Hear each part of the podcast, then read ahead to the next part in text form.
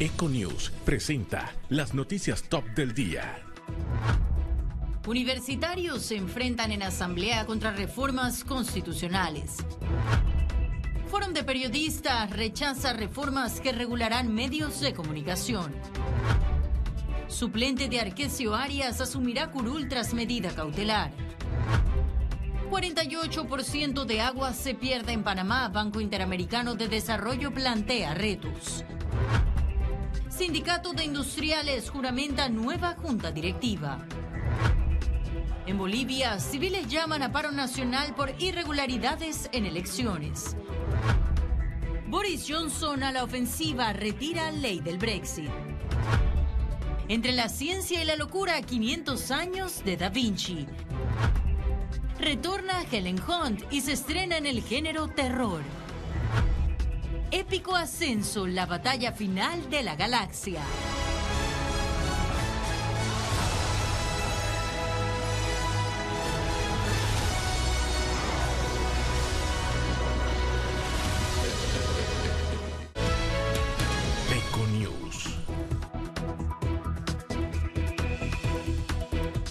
Reformas constitucionales, el tema más controversial de la jornada, porque mientras la Asamblea debate arrecia el descontento, eso y mucho más en nuestra emisión de este martes. Iniciamos.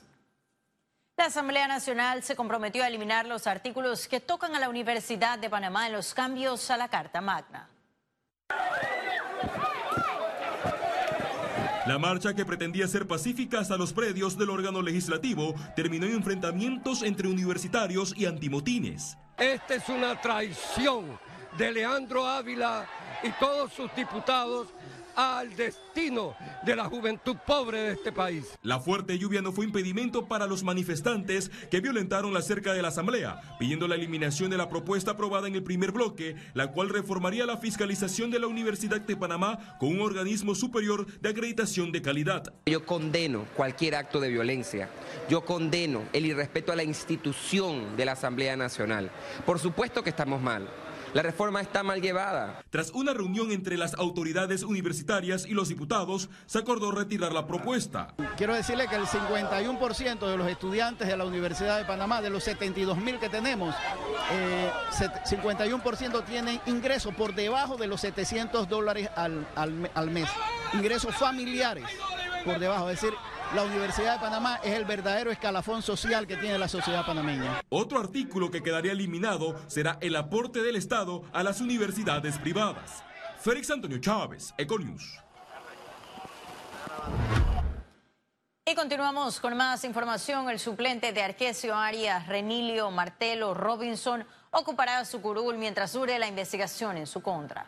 Arias, por el momento, no podrá asistir a la Asamblea Nacional luego de que el Pleno de la Corte Suprema de Justicia confirmara la medida cautelar de depósito domiciliario, impedimento de salida del país y la entrega del pasaporte diplomático por el caso que se le sigue, donde fue imputado por la presunta comisión de los delitos de violación carnal y actos libidinosos contra una mujer adulta y una menor de edad, hechos registrados cuando ejercía como médico general en la comunidad de Ustupuco, marca Gunayala. Me parece una medida correcta. Él deberá esperar ahora que el proceso legal continúe. Mientras tanto, eh, también está previsto en la Constitución, en el reglamento interno de la Asamblea, que sea su suplente quien se encargue. Es importante que se le retire del cargo público. Ese es un paso importante y por supuesto que toda persona sometida a un proceso tiene el derecho a que se presuma su inocencia hasta que se le pruebe en juicio y que se les den las garantías de la defensa. Pero la víctima, en casos como estos, también necesita una protección extrema del Estado. Y el Fórum de Periodistas rechazó las intenciones de la Asamblea Nacional de regular los medios de comunicación. La alarma se enciende tras la modificación del artículo 89 de la Constitución que señala que los medios de comunicación son instrumentos de información, educación, recreación y difusión cultural y científica. En el primer bloque, los diputados aprobaron incluir a los medios digitales con nuevos mandatos como el orden cívico, buenas costumbres y el respeto a la privacidad individual y colectiva. Siento que no hay una comprensión de que la constitución es un todo, de que no se puede estar modificando un artículo por aquí y otro por allá, se tiene que ver como un todo, y que los estándares hacia los que debemos ir es a los de mayores, mayor respeto a las libertades para que la democracia crezca. Los diputados han decidido eh, abrir la constitución como si fuera una piñata por decirlo de alguna manera, y de la cual en ese primer bloque aprobado el jueves 17 en la noche, dado que ayer no hubo sesión, eh, vemos que se merman algunas libertades fundamentales del país. Tras una amplia reunión de las bancadas a puertas cerradas, fuentes confirmaron que el legislativo retirará la iniciativa. La regulación de los contenidos editoriales y de los medios de comunicación es muy peligroso y es un tema que la ciudadanía entera debe vigilar, porque el derecho a la libertad de expresión, el derecho a la información, es un derecho de todos. Las declaraciones se dieron en el Foro de Libertad de Prensa, organizado por el Fórum de Periodistas y la Embajada Británica. Félix Antonio Chávez, Econius. Y el Banco Interamericano de Desarrollo lanzó una coalición que promueve nuevas políticas educativas. La entidad explicó que su objetivo es promover las habilidades del siglo XXI y apoyar la implementación de una nueva generación de políticas de educación y capacitación en América Latina y el Caribe. Más de una veintena de organizaciones se comprometieron en esta coalición a capitalizar los cambios acelerados que se están dando en el mundo, sobre todo en términos tecnológicos, para transformar a los individuos y a los países de la región. En el caso de Panamá, utilizarán un financiamiento del BID entregado a la anterior administración gubernamental para trabajar en que los niños de tercer grado fortalezcan la lectura y comprendan lo que leen. Estudios reflejan un déficit en esa área.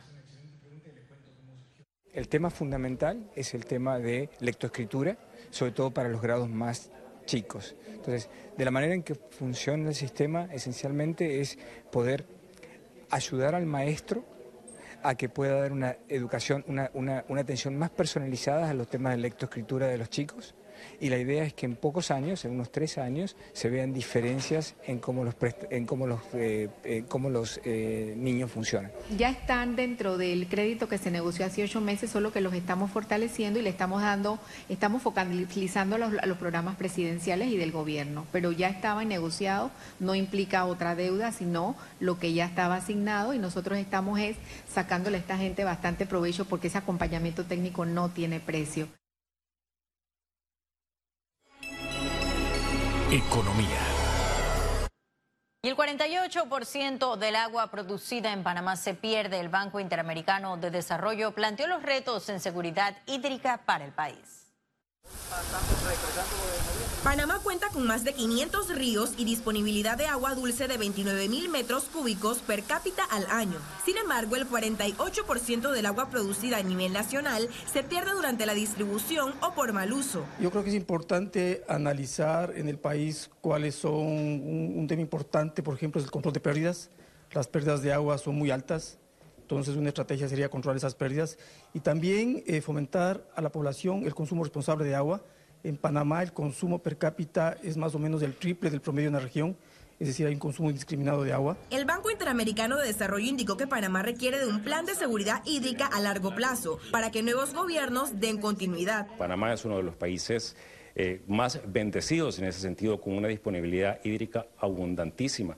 Sin embargo, eh, todos los países del mundo, inclusive los que tienen todavía más agua, que Panamá están invirtiendo en estrategias de seguridad hídrica. Tras estudios, el BID planteó cinco principales retos a Panamá sobre seguridad hídrica. 100% de cobertura con agua de calidad, disponibilidad hídrica para crecimiento socioeconómico, restaurar y mantener 52 cuencas hidrográficas, mantener funcional la infraestructura de agua y saneamiento y el uso responsable y compartido del agua. Ciara Morris, Econews. Esto se agravan los y el Sindicato de Industriales de Panamá juramentó ese martes a su nueva junta directiva. El señor Aldo Mangravita, con quien vas, con vasta trayectoria en el sector industrial, asumió la presidencia 2019-2020 de este gremio. En la ceremonia destacaron que, según cifras de la Contraloría, la industria manufacturera generó más de 146 mil empleos directos, lo que representa el 8% del empleo total del país. El presidente saliente del STIP, el ingeniero Roy Rivera, felicitó a su sucesor. Mangravita se comprometió a reinventar la industria con el tiempo, actualización constante y un mayor dinamismo en alianza con el Ejecutivo. Este reto es continuar con la labor que los industriales todos los días hacemos en este país, que es producir, dar trabajo y no cuestionar, sino que simplemente de, dejarnos de trabajar, que es lo que necesitamos para este país. Y esa es la labor que venimos haciendo y la que voy a continuar, defendiendo la industria nacional. El sector inmobiliario está optimista por las mejoras en el mes de septiembre. Esperan alcanzar estabilidad en ese quinquenio. Expertos calificaron a septiembre de 2019 como el mejor mes del sector inmobiliario de los últimos tres años. Tuvimos eh, en los últimos tres años el mes que más se ha vendido unidades inmobiliarias, casi un poco más de 1.700 unidades inmobiliarias. Vimos una reducción en el inventario terminado del tramo entre 180 mil a más, más de un millón de dólares, lo cual también es positivo porque era el inventario terminado que estaba haciendo eh, difícil de ser absorbidos. Corredores y promotores de bienes raíces coincidieron en el cuarto Congreso Nacional del sector que las iniciativas de reactivación económica del Ejecutivo están generando efectos positivos. Necesitamos todavía seguir trabajando primero en la aprobación de las leyes existentes. Yo creo que eso es el péndulo para que tengamos un país con leyes sanas y que vayan solamente encaminados a la mejoría de nuestro país y obviamente a ese sector económico que necesita ahora mismo un empuje para los próximos cinco años. Lo que sí estamos buscando es que se estabilice el sector. Como hemos ido tan abajo en los últimos años, pues es más fácil subir cuando ya tienes una base un poco más baja. El sector inmobiliario genera entre 17 y 18% al Producto Interno Bruto del país. Ciara Morris, Econews. Y ahora sí ha llegado el momento de conocer un resumen de la jornada bursátil de este martes 22 de octubre. Iniciamos.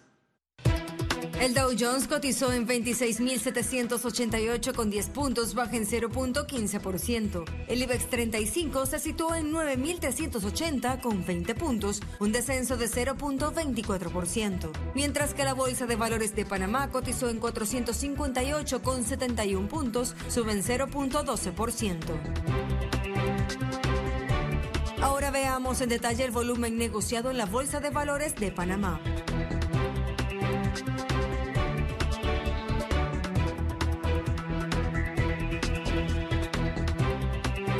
Total negociado 7.718.074 con 32 centavos.